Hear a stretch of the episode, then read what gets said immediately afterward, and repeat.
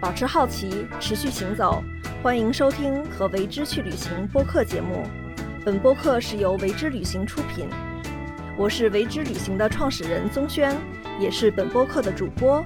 让我们一起聊聊旅行的故事。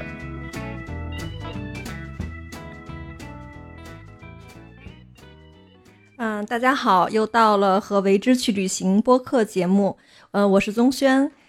那今天坐在我身边的这位嘉宾呢，叫李凡，个子高高的，非常帅的一个呃男生。然后呃，欢迎李凡。好，各位听众大家好。嗯啊，李凡，对你先为向大家介绍一下你自己吧。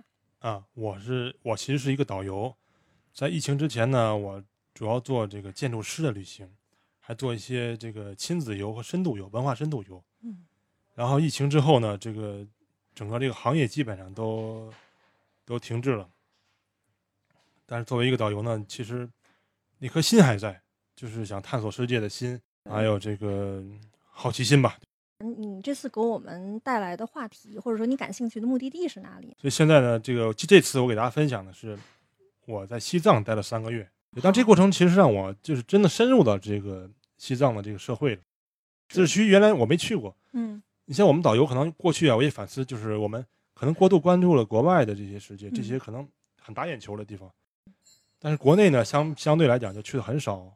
国内有很多很好的地方，我没有去探索，而且文化都很深。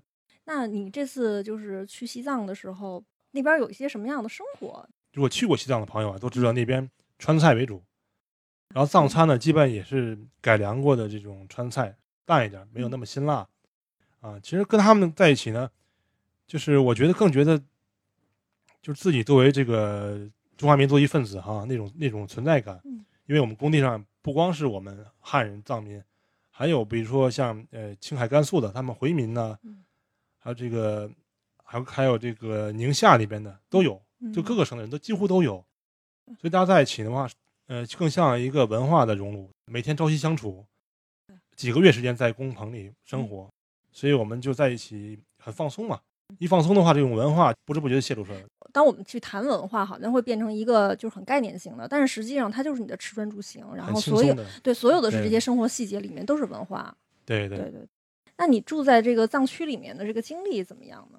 呃，我们是在藏族的小区里面啊。其实，其实藏民现在因为咱们国家政策很好，所以他们基本都衣食无忧。嗯，像藏区里面有很多这个年纪大一点的藏民呢，都是非常和善的啊。年轻的好多都出去打工啊或者什么的，藏民基本上都是很和善。我们进进出出小区都会打招呼，然后冲我们笑啊。藏民呢，对你致敬的方式你可能想不到，伸舌头。是对你充满敬意的一种致敬。他这种是有什么传统过来的吗？对，这是从古代传过来的，冲你微笑，然后伸舌头。开始我也不理解这是这是什么情况，嗯，还是嘲笑我，还是怎么样？我可能因为经常会犯错嘛，你一个外来人，对吧？嗯。然后冲我伸舌头，我觉得挺可爱的。这些老老老年人，而且他们身上的那些皱纹啊，就像那些摄影作品里面装饰非常鲜明的红黄蓝绿四个颜色的宝石，在头头上啊，在胸前呢，都是他们一道风景。这个几个月你都是住在同一个城市里面吗？还是还是中间有一些移动？嗯，我都基本住在那区啊，离拉萨三百多公里，在北边啊。那边海拔有多高？那边海拔四千六。这个海拔的这种跨度的话，你在你身体上有没有反应？呃，还是有的。第一次到拉萨的时候，确实很很不舒服，嗯，气短，走两步快走两步就要喘。到那曲呢更高，我大概在拉萨待了三天之后去那曲，晚上睡觉你翻个身。都会喘喘两口气。你在那边有会看到什么样，或者那曲它是一个什么样的城市呢？呃，因为那曲呢，它并不像拉萨一样，它是个它不是旅游城市，那曲啊，它就是一个北方的一个交通枢纽。呃，所以那边的人呢，可能更更真实性，真实性更强一些。大家的生活呀，包括有很多他们把宗教仪式都已经完全生活化了，还继续保留下来这种老传统。老的传统呢和现代的这种城市生活结合的非常好啊。比如说我们在这个。八月底的时候，九月初，他们会有藏戏。我们第一次看都很震撼，就是他们在寺庙里面，就是他们的这种表演形式，实际上非常原汁原味儿，没有一点形式化的东西。所有人都非常非常投入。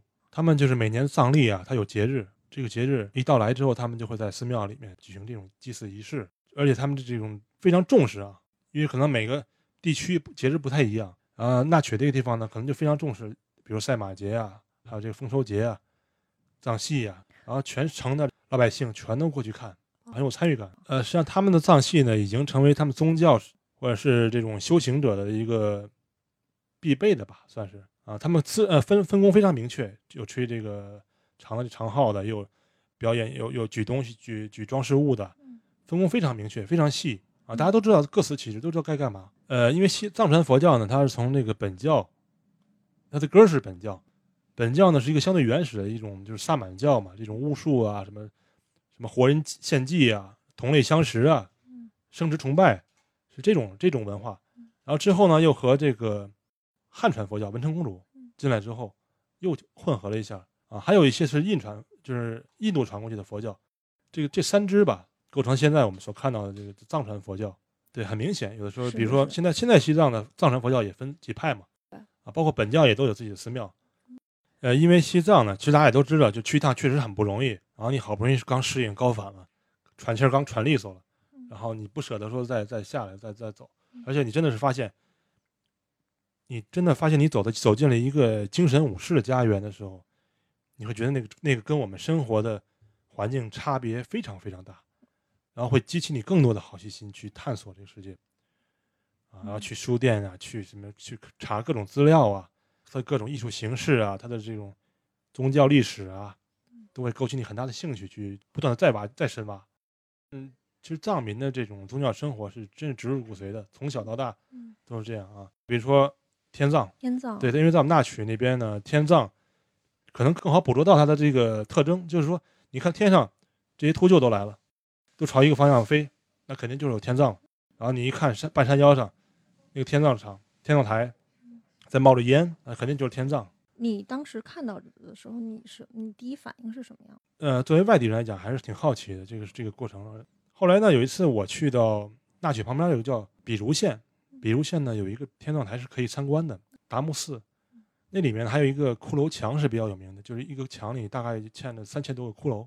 啊，那地方我真正第一次走进了这个天葬台，我发现就是就藏人吧，可以可以说他们的对无常、对生死的这种认知是比我们要更更深刻，或者说更轻松的。他们不像我们那么对生死那么严肃的，或者是逃避也好，或者是嗯，或者是一种禁忌。禁忌禁忌，对对对。当时那个喇嘛就给我指这个骷髅墙上的几个骷髅啊，他叫什么名字？他叫什么名字？他怎么死的？还有小很小的小孩，你看那个脑袋很非常小。呃，其实按说按说天葬的这个规矩里面不应该留骷髅，所有的骨头都要砸碎，和这个青稞啊和在一起，然后老鹰吃，秃鹫来吃。但他们呢，他们这个传统呢是从这个清末的时候，或者民民国初期的时候留下传统，就是把头留下来。只有达木寺是有这个传统，还有其他周边有几个小寺也有这种传统。家人根本不知道谁是谁，就是骷髅根本不知道谁是谁，只是那个喇嘛可能知道，他知道这个这发生的事。到底是谁去世了？比如说，有小孩儿，是吃食物中毒死的，一家子两个小孩儿都是吃食物中毒而死。对，其实，在那边生生命是很脆弱的。就是我想知道这个天葬它会是一个什么样的一个具体过过程呢？这个其实说来有点有点有点细节比较多哈。嗯。就首先是由亲人背着亡者上山到天葬台啊，这是跟我们完全不一样的。然后呢，这个各种仪式啊，这个类似外科手术的，就是把你肢解啊，然后。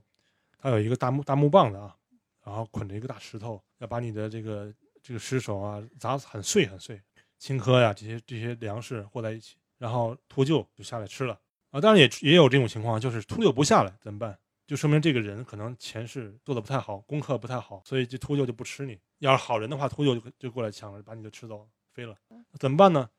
他有一个小笛子，这个笛子呢，呃，是用那个十三岁女孩的腿骨做的。啊，他们很讲究这些细节，打上几根孔，一吹，然后秃鹫真下来了。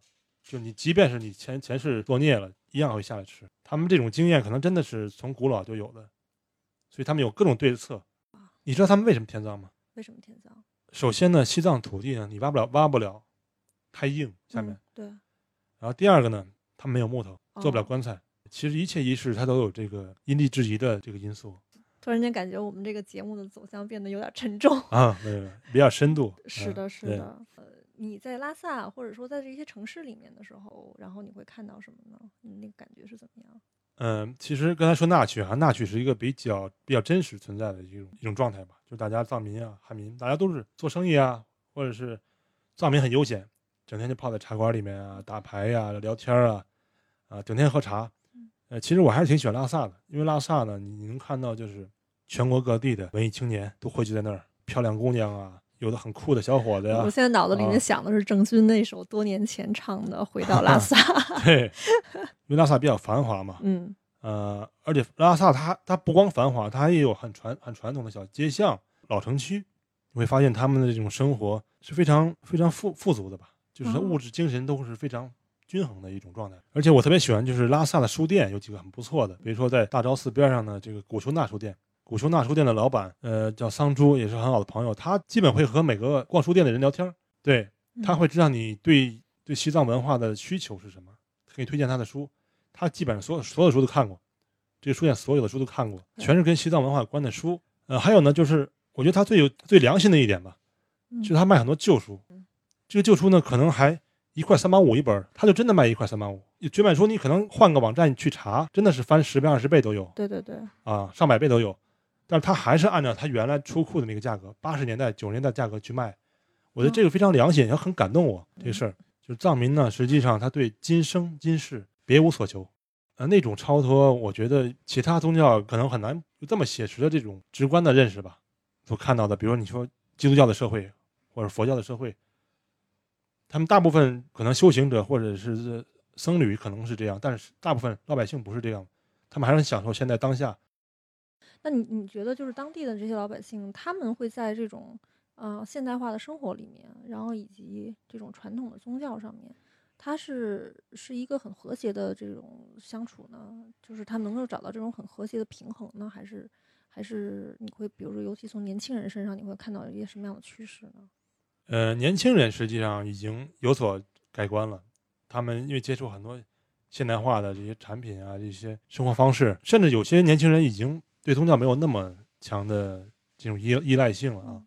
但是像中年人啊、老年人，他们还是一样会每天念经啊，然后去做一些仪式啊。对，尤其是这个贫穷边远的地方，嗯可能越是物质生活差的地方，他们的精神的力量越强，用这种自我消亡的方式，或者说慢性自杀的方式，然后达到这种肉体的消失。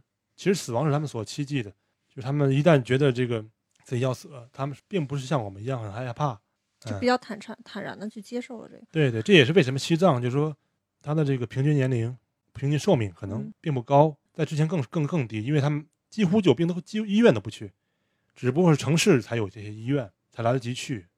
你像有些我们去那个牧区，嗯很深很深，就你开车连路都没有，只能在在这个高原上那么开。你看我们去那些很多景点啊，它周边会有这个苦修的苦修的人，搭个小帐篷啊，在嗯旁边儿，就是每天就是一送一顿饭进去哎，那你有没有跟当地的人去聊过这些话题？啊，也聊过，哦，也也聊过。对，嗯呃，其实他们也很轻松，就这些事儿，他们他们是他们的不可缺少的一部分嘛，嗯宗教生活不可缺少一部分，所以他们回答的都很轻松。嗯我问他们这个，比如说一个修士，苦行呃苦修的人，他们就说这个每天会送送一盆菜，戴着手套啊，送一盆菜进菜饭进去嗯，每天只吃一顿。然后如果他觉得他快要死了，就是他所期冀的这种脱离六道轮回的方式啊，他就不吃这饭。嗯然后当这个送饭的人发现他可能一周两周都不吃这个饭的时候，就不再送了。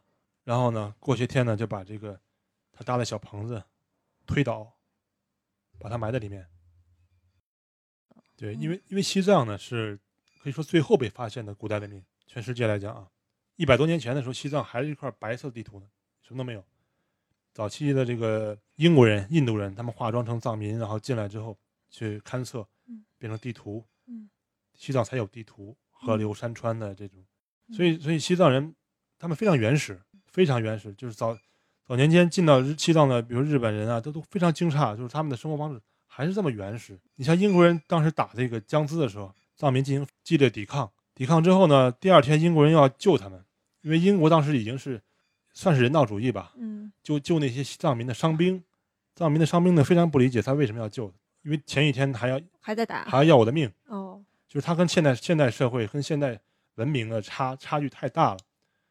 尤其像现在再去西藏的时候，也也会跟藏民发生争执啊、矛盾啊什么，都是因为这个对，因为真的是观念性的东西，就是有有的时候我在想，就是我们经常说，呃，所谓的这种共情，或者说去站在他人的角度去理解对方，其实，呃，这里面真的是需要很深很深的对于，尤其是在这种文化差异上面，就需要很深的对于对方的文化的这种深层的理解。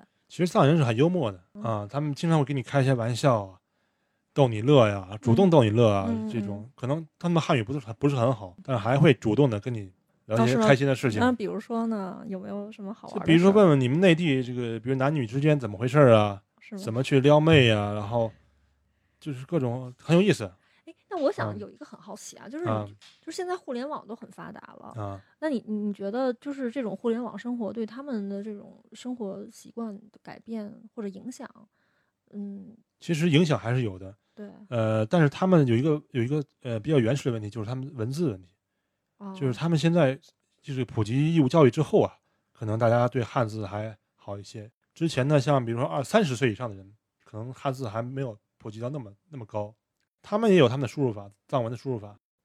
我看他们基本都在他们的世界里面，他们还在他们的世界里面，所以他跟我们的文化的交融呢，又又没有那么那么深。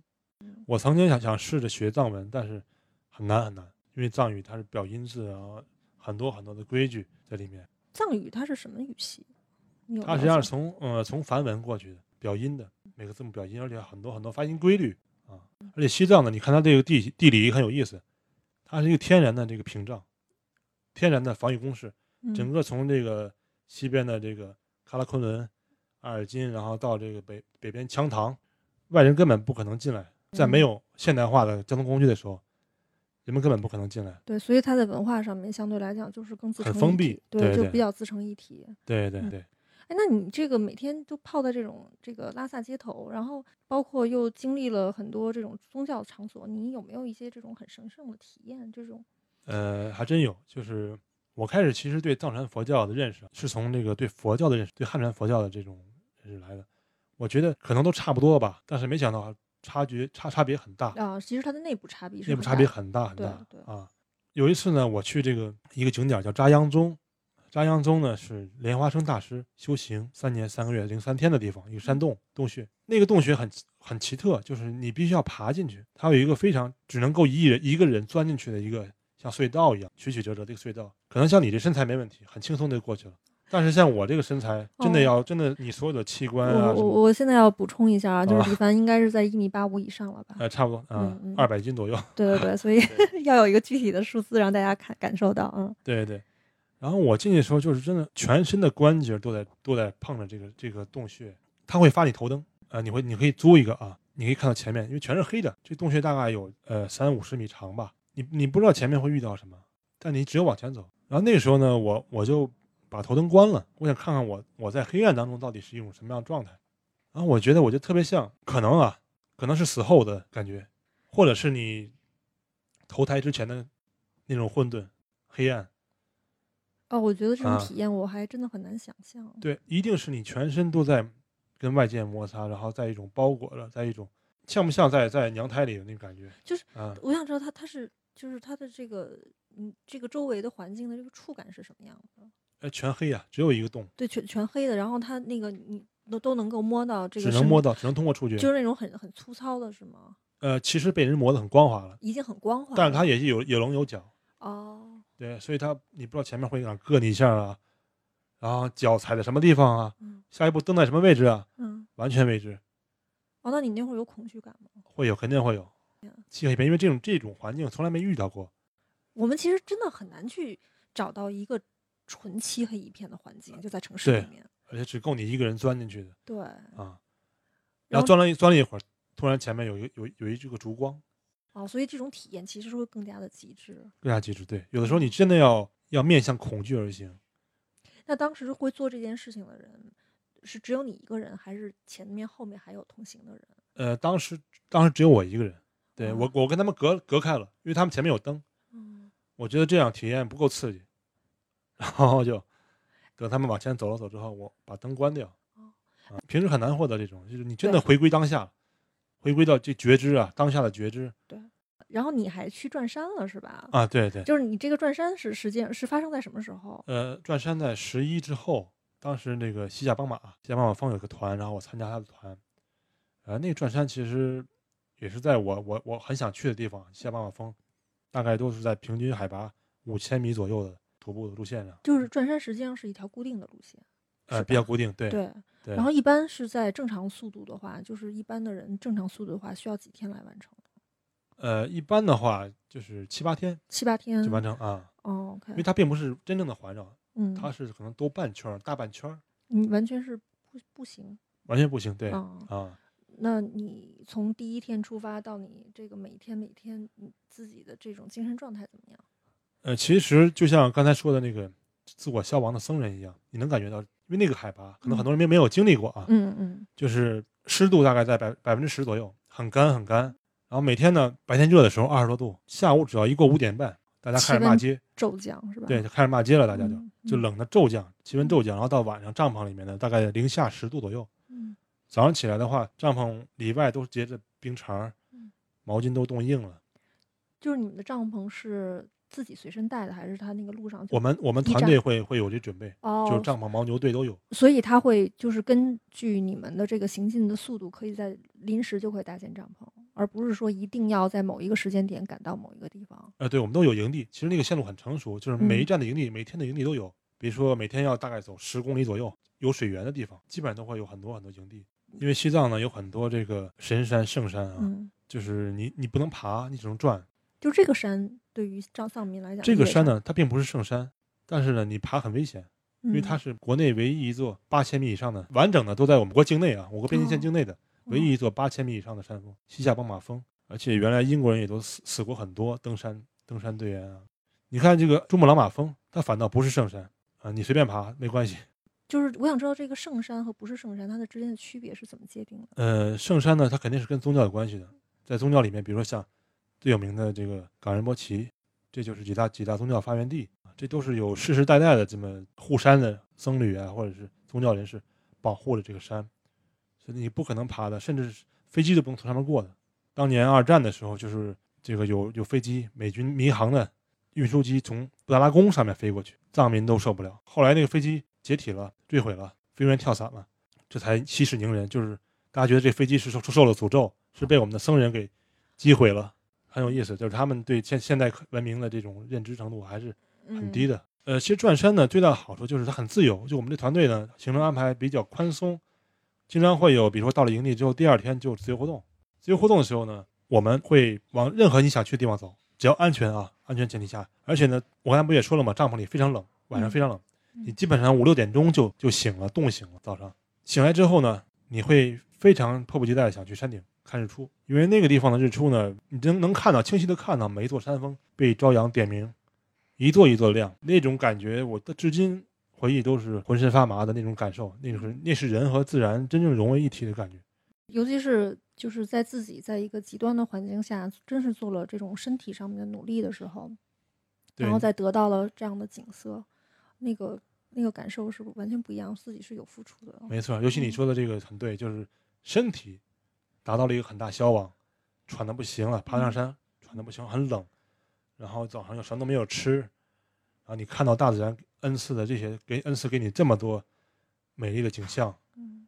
然后早上的这个山野打了一层霜，像这个水晶世界一样，然后山这个这个雄壮啊，就是可能你头一天下午晚上，因为每天下午它起雾，你嗯看不到山了。然后半夜你醒来的时候，你发现你在群山怀抱当中，你面对的就是就是八千米以上、七千米以上的山峰。然后你当你爬到山脊上看着日出的时候，你觉得嗯人不就是想寻找渺小的感觉吗？在旅嗯行当中是吧？啊，那种感觉真的是很难，平时很难有的。哦，这就是真实的体验，就是这种真实的环境是完全无法可能在通这儿在阅读或者是什么其他方面代替。对语言都很苍白，在咱们现在在这个直播嗯。直播台，嗯。有一天早上我大概呃五点钟起的，爬了两个小时去看这个西亚巴马南坡的日出，一个人去的，啊，我觉得那个真的是很有神性的。最后我们回来的时候，就我我自己回来的时候看到这个天空有一朵云，就是一个山的样子，就是一个山形的样子，它就飘在空中一动不动，像像像山峰的一个帽子一样，但是那个云呢，就飘在挂在半空当中。嗯，当你有这样的经历，然后等你再返回北京之后，你能够适应吗？呃，肯定是不适应，嗯因为北京跟西藏那边的环境完全是两两个样子，而且我已经那边我已经习惯了跟自然融为一体，每天都把自己嗨到这个不行，所以这个回北京还是需要适应一段时间吧。能够想象，因为我们现在的时间已经差不多了。然后我嗯想请李凡快速的给我们一些小小的 tips，就是在西去西藏之前要有什么样的阅读做来用来做准备呢？呃，首先对藏传佛教最好有一些了解认识。我建议大家读一些早年间的，比如说这个英国人攻打西藏的时候，有很多传教士啊嗯，或者是军官，他们会写一些记录。那些东西呢，我觉得比较贵、比较重要在哪儿啊？就是说，他们是最早打开这个大门的人，他们看到的样子可能是最真实的。你要想了解真实的西藏，那么肯定要通过第一个敲开大门的人，他们描述。有没有具体的书的名字呢？呃，比如说征服喜马拉雅的人，我觉得这个这些应该，呃，我们会整理一个小小的书单对对，对然后能够给感兴趣的人，然后提供一个阅读的指南。嗯，对，那些书已经都都都可能都绝版了，或者什么的啊。八十年代、九十年代大概出过一批嗯，这种。不过确实是，就是当旅行和阅读结合起来的时候，才是一个，我觉得才是一个立体的旅行。对，嗯因为那本书为什么推荐呢？就是因为早期的西方人来都对西藏充满了期待，然后想去探险，明知道政府不让，就是不让不让外人进，不让外国人进，他们还要进的嗯传教士，就全都死了。啊、但是他们就留下很多文字，非常美的文字，对西藏的描述啊，对那个精神武士的家园那种描述嗯非常好。嗯，我觉啊得我我也需要补上这一课。嗯嗯，我觉得挺有意思的啊。嗯，我觉得谢谢李凡。然后就哎是在这样的一个小时里面，我们又有一场精神漫游。嗯嗯啊、也谢谢各位跟我们陪伴，一直在陪伴的这个听众朋友们。然后呃，和为之去旅行这一期就结束了，然后我们两周以后再见，谢谢。谢谢大家。